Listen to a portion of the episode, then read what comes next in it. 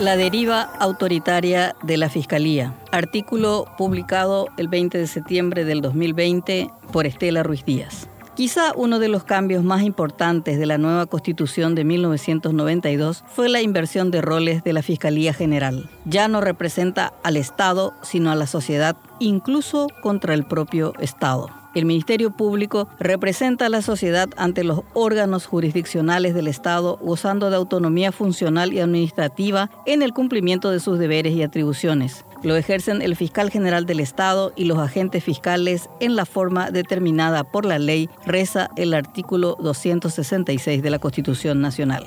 Otra característica fue el modo de nombramiento. El dictador Alfredo Stroessner gozaba de amplias facultades de nombramientos desde ministros de la Corte, intendentes, procuradores, jueces, soplones y obviamente el fiscal general del Estado. Los constituyentes también modificaron este punto ampliando la incidencia de otros poderes en esta decisión. Así, la terna para la Fiscalía la confecciona el Consejo de la Magistratura, da su acuerdo al Senado y finalmente es nombrado por el Poder Ejecutivo. Se democratizó su elección, pero no siempre es democrático el elegido o la elegida, como se puede verificar en su historial. Lamentablemente, las instituciones creadas por la nueva Carta Magna se diluyeron en el mar de la corrupción y coerción de sus nuevos amos. Ya no son instrumentos coercitivos de un dictador, sino de varios patrones de la política, de las élites económicas o directamente de la delincuencia en su amplia gama que va desde el narcotráfico, el lavado de dinero y otros. Sumisión voluntaria.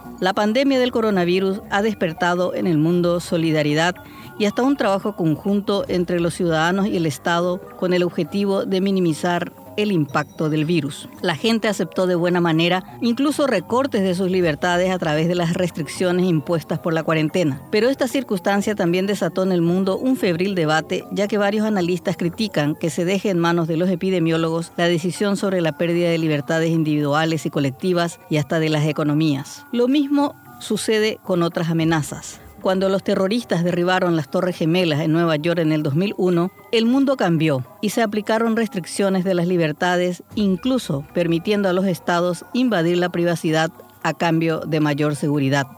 En Paraguay, el ejército del pueblo paraguayo siembra terror desde hace años, pero oficialmente desde 2008, cuando se presentan como tal. En el 2013 se creó una fuerza especial para combatirlo la Fuerza de Tarea Conjunta, y además por un decreto se modificó la Ley de Defensa y Seguridad Interna que le dio luz verde para incursionar en el campo sin necesidad de que el Congreso declare estado de excepción. O sea, fortalecimiento presupuestario y manos libres para combatir a la autodenominada guerrilla. Es decir, en nombre de la seguridad se restringieron libertades. Hay denuncias de abusos de la Fuerza de Tarea Conjunta, pero caen en saco roto porque quienes alzan la voz ya son acusados de simpatizantes del grupo criminal. Ni siquiera se permite racionalizar sobre las condiciones sociales y económicas paupérrimas del norte sin que políticos populistas reduzcan el debate a lo meramente militar o que las hordas virtuales fascistas aprovechen el anonimato de las redes sociales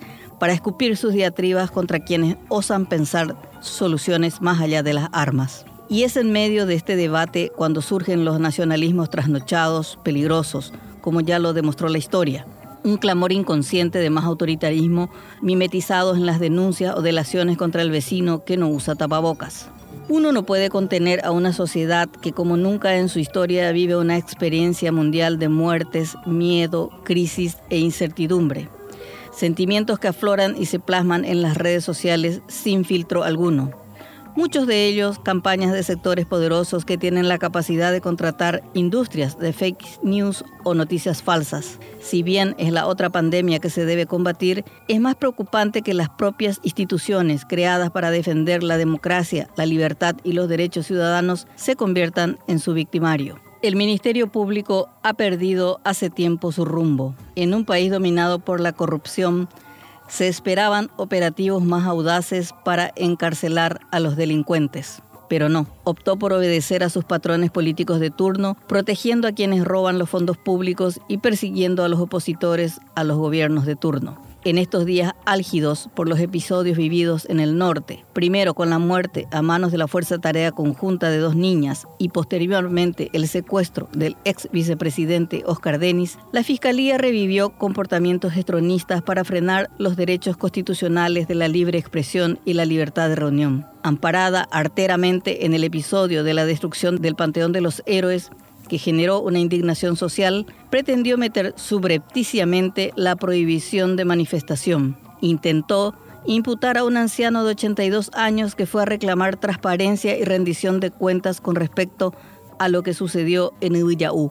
Era nada menos que el conocido poeta, escritor, docente e investigador Miguel Ángel Fernández. Pero la indignación social frenó las autoritarias intenciones de la Fiscalía que también puso sus garras sobre la luchadora contra la dictadura Diana Bañuelos, sobre quienes pende aún la presunta comisión de los hechos punibles de daños a bienes de patrimonio cultural, perturbación de la paz pública y violación de la cuarentena sanitaria. Un nuevo acto de prepotencia fiscal sobre los débiles, ya que dirigentes del Partido Colorado y algunos opositores funcionales al poder los patrones actuales del Ministerio Público violan todos los días el protocolo sanitario y hacen alarde de ello. Total, para ellos no hay fiscal que se anime a imputarlos ni jueces que los remitan a alguna dependencia carcelaria para escarmiento social. La ciudadanía debe estar alerta. Son tiempos peligrosos para las libertades, no tanto por las preocupantes manifestaciones políticas de trasnochados autoritarios,